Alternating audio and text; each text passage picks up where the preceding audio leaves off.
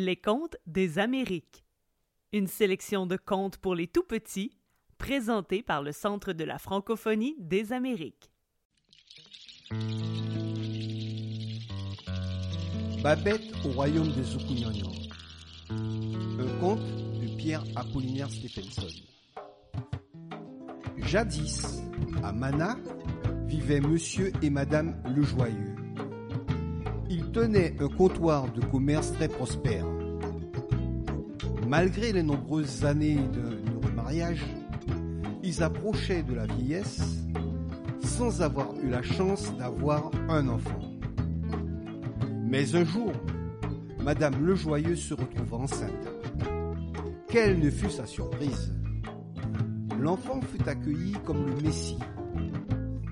Le père, émerveillé, ne cessait de la câliner, de la gâter et lui offrir les plus belles robes. Babette avait dix servantes pour s'occuper d'elle. Maintenant, la grande maison rayonnait de joie et de bonheur. Le sourire de Babette était à lui seul un soleil. Cependant, Monsieur Le Joyeux avait un frère cadet, Steve. Son épouse Françoise était une mégère. Le couple élevait des cochons. Il n'avait pas d'enfants et vivait dans une maison misérable. Elle était située à Tiplot, derrière le Prix-Prix, le marécage, loin du bourg de Mana. C'est la raison pour laquelle Steve et son épouse jalousaient la famille Le Joyeux.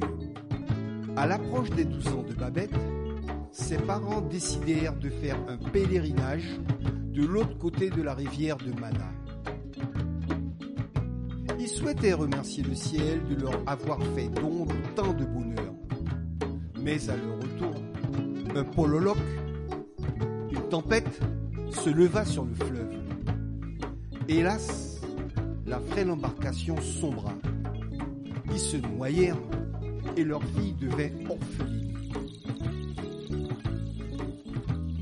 Babette et les servantes étaient inconsolables. Babette fut recueillie par son oncle Steve et sa tante Françoise, qui emménagèrent dans la belle maison dès le lendemain. De suite, ils se servirent dans la garde-robe des parents, tout juste décédés.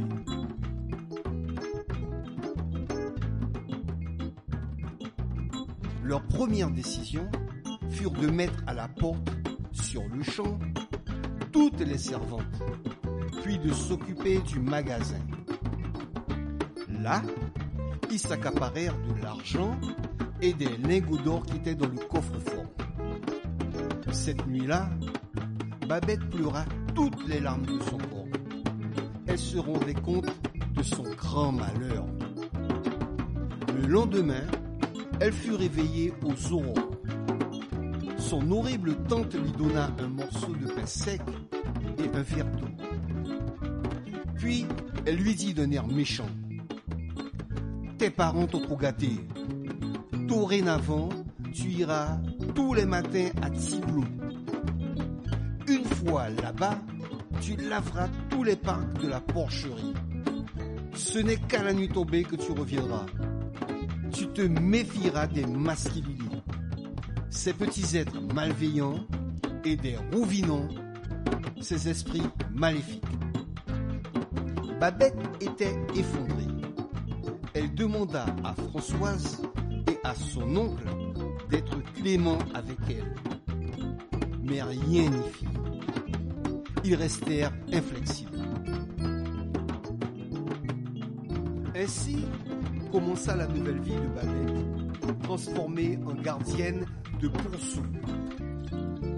Vêtue d'une vieille robe, chaussée de ses sabots en bois, elle s'en allait seule s'occuper des cochons du couple infâme. Très maladroite au début, elle s'aguerrit au fil du temps.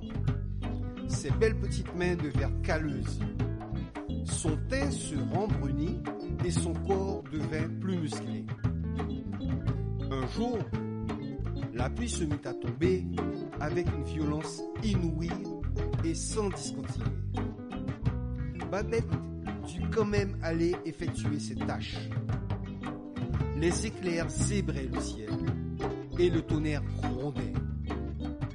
Le vent faisait pencher les arbres et l'eau du prépri montait dangereusement. Elle menaçait d'inonder la porcherie. Les cochons s'agitaient, grognaient et claquaient des dents. Prise de panique, Babette revint chez elle tout apeurée. Mais sa tante lui intima l'ordre de repartir. La malheureuse retourna à la porcherie sous le déluge, en pleurs et tremblant de froid.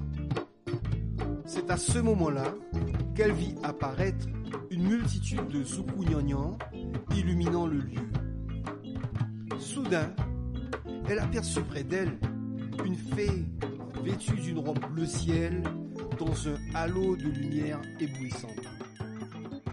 La fée tenait à la main une baguette scintillante. Elle s'adressa ainsi à Babette. Je suis la fée Orchidée. Les Lucioles m'ont informé de ton cas tragique et j'ai été ému. Je viens ce soir te proposer de rejoindre le royaume des Zukunyanyans. Tu seras invisible le jour et tu pourras profiter de tes parents qui sont eux aussi avec nous ou t'amuser avec tes nouveaux camarades. Et le soir venu, tu t'illumineras tel un Zukunyanyang comme ceux qui gravitent autour de toi. Ta mission sera de repérer les enfants malheureux afin que je leur apporte mon soutien et qu'ils rejoignent mon royaume. Finalement, tu guideras les voyageurs en éclairant leur route la nuit pour éviter qu'ils se perdent. Babette sauta de joie. Elle accepta la proposition. Et d'un coup de baguette magique, Babette fut transformée en Soukouniagnan. Après lui avoir souhaité la bienvenue dans son royaume, la fée disparut. Babette put se rendre compte que les Lucioles étaient des garçons et des filles comme elle, avec lesquels elle pouvait désormais s'amuser. Alors, Babette vécut heureuse, entourée de ses parents et de ses nouveaux amis, loin de son oncle et de sa tante tyrannique.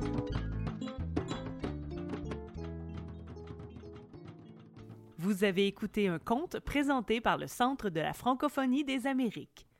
Pour découvrir l'ensemble de la sélection, rendez-vous sur le site de la Bibliothèque des Amériques ou sur votre plateforme de balado préférée.